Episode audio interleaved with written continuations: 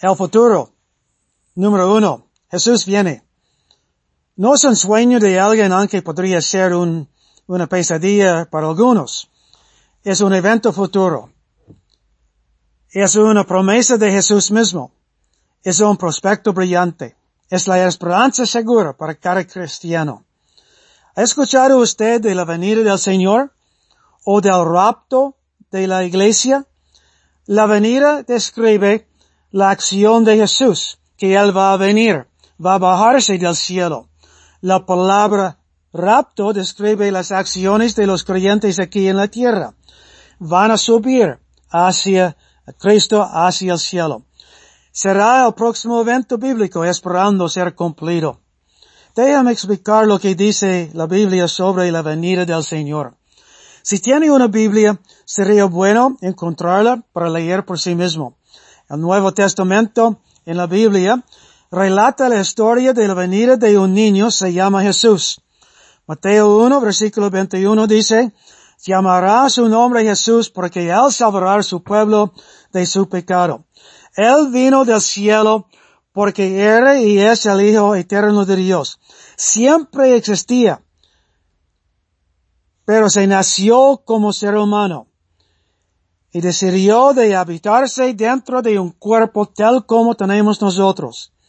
Él vivió aquí 30 años y fue crucificado en una cruz por nuestros pecados.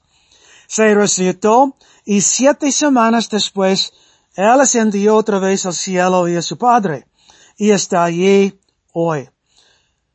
Antes de volver al cielo hizo una promesa a los primeros cristianos, sus seguidores.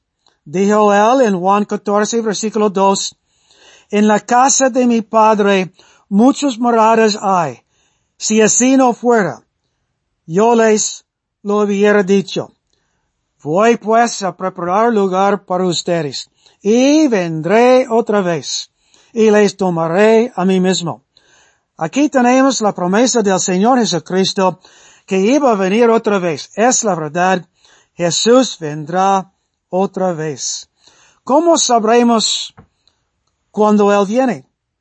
Lea 1 Tesalonicenses capítulo 4, los versículos 13 y 18. Pero dice el versículo 16, el Señor mismo descenderá del cielo con voz de mando, con voz de arcángel y con trompeta de Dios. Él va a dar el grito alto. También dice que va a sonar la trompeta. ¿Quién va a escucharlo? Solo los creyentes en Jesucristo. Solo los cristianos van a escucharlo.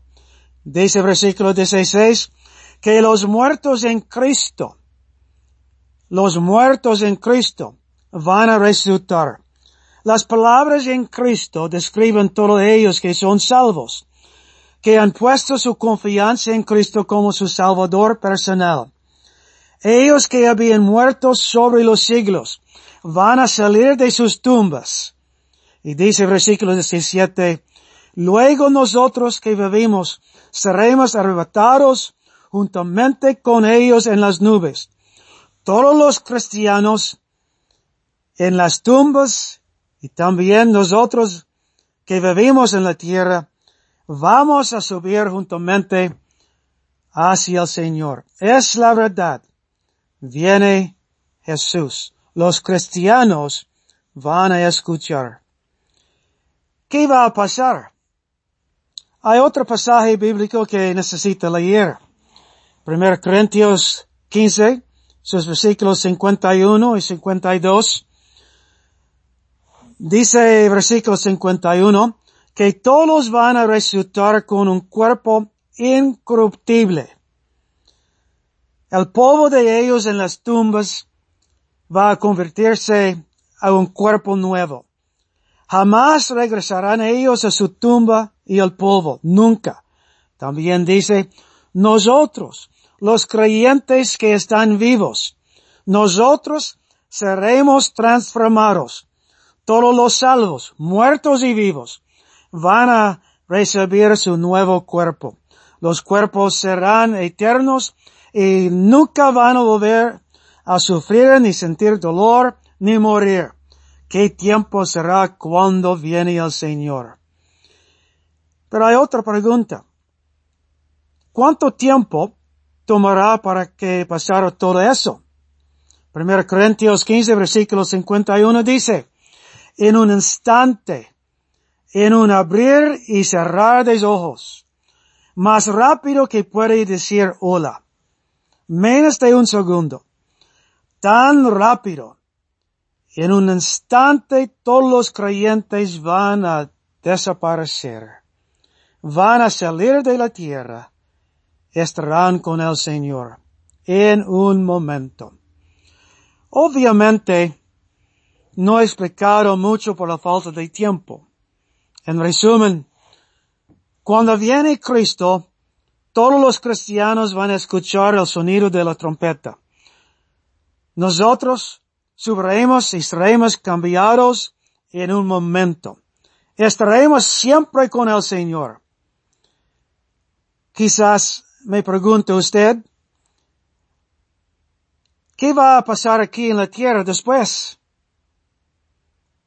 Bueno, tocaré esos temas en los pods siguientes, si no ha venido Jesús. Oh, falta una pregunta más. ¿Cuándo vendrá Jesús? Quizás hoy.